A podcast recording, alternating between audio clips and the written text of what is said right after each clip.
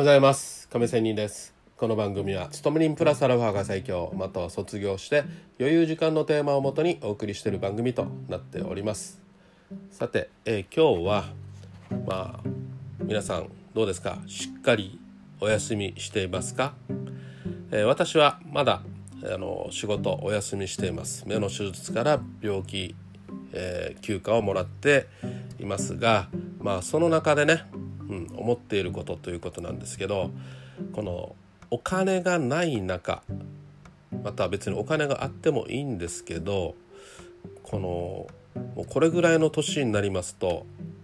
ね大人になったらだんだん何て言うんかなもう同じに見えてくる場合ってありませんか？何を言ってるんだっていう感じだと思いますけど例えば、えー暇だからといって、えー散歩したとします。健康でもいいから散歩します。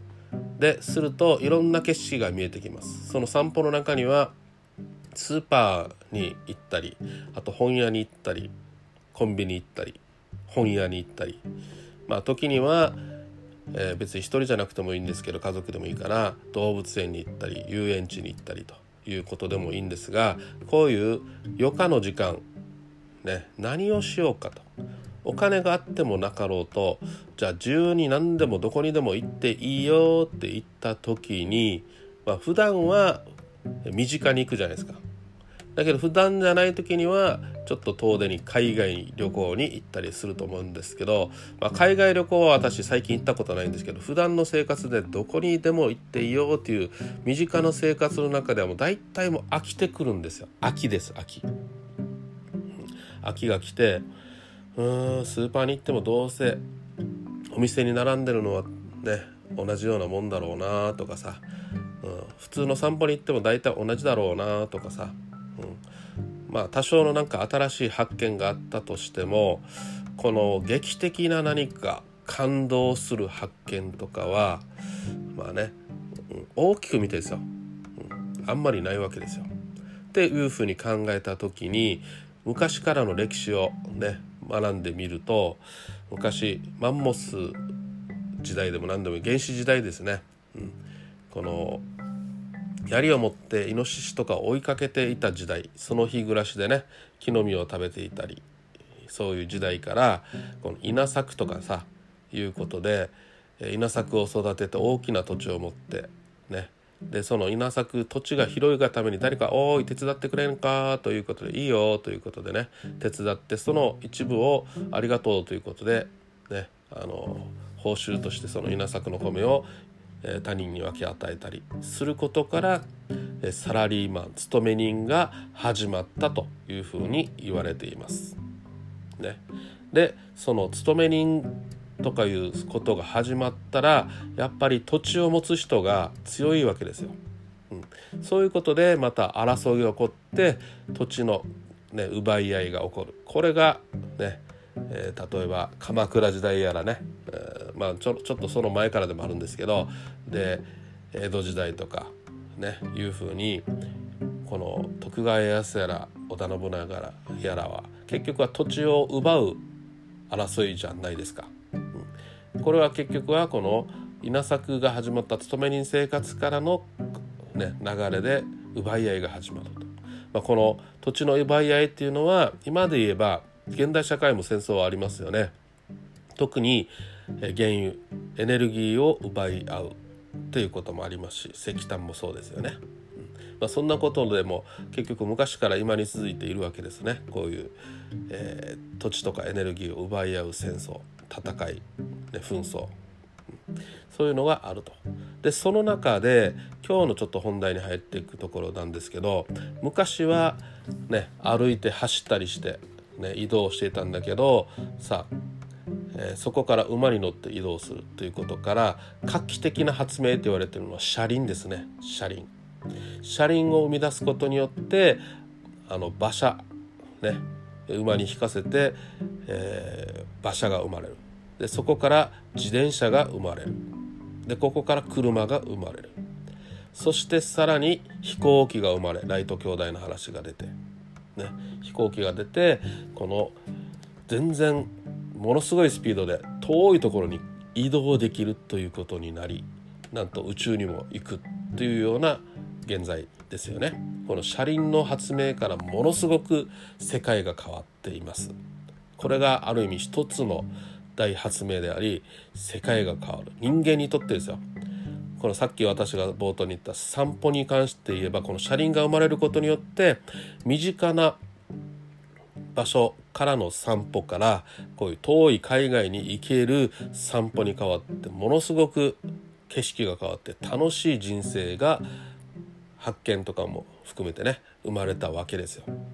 でここ最近ものすごい景色が変わる発見っていうのはやっぱりインターネットですよね。うん、地球の裏側の人と会話ができる。ものすごいスピードで情報が得られる。っていうことがあり。でここ最近は言われてるのは何かというふうに次は何の発見が来るんだろうというふうに考えた時にはワクワクしませんか？どんな世界が来るんだろインターネットを使う前ねあのテレビとか電話の時代ですよ。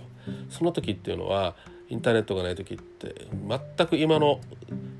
ね、時代の景色を想像だにできていませんよね。はい。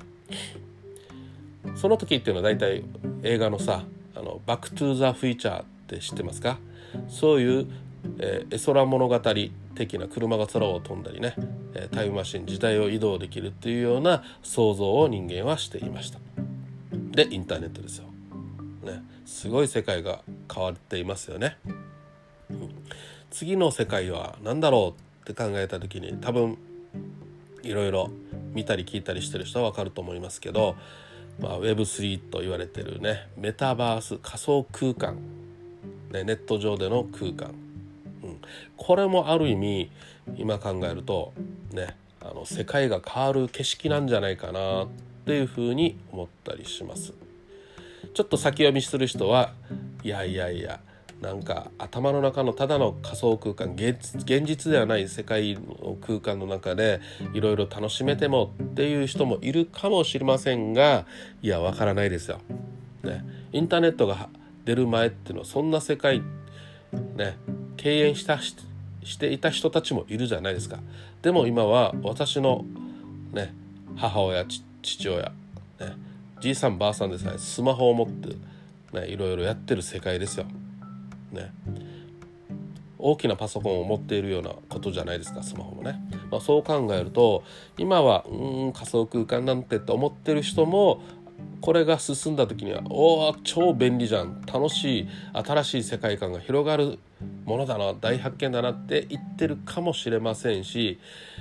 これじゃない何かでねものすごい景色が変わっていることかもしれません。そう考えるとワクワクしますし何だろう何だろうっていうふうにいろいろ考えるこの空想自体が非常に人間のね想像をかきたてられ楽しいことになるかなと思ったりします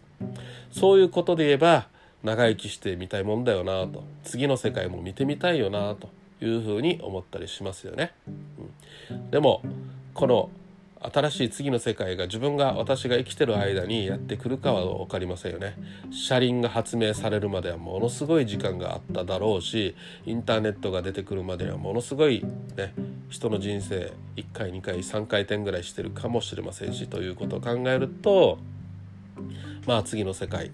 いつ来るやらということなんですけどなんだか時代が早く進んでるので次の世界はもうちょっと短くなるかもしれませんし車輪からねインターネットが来るまでの間短くなっていますよね。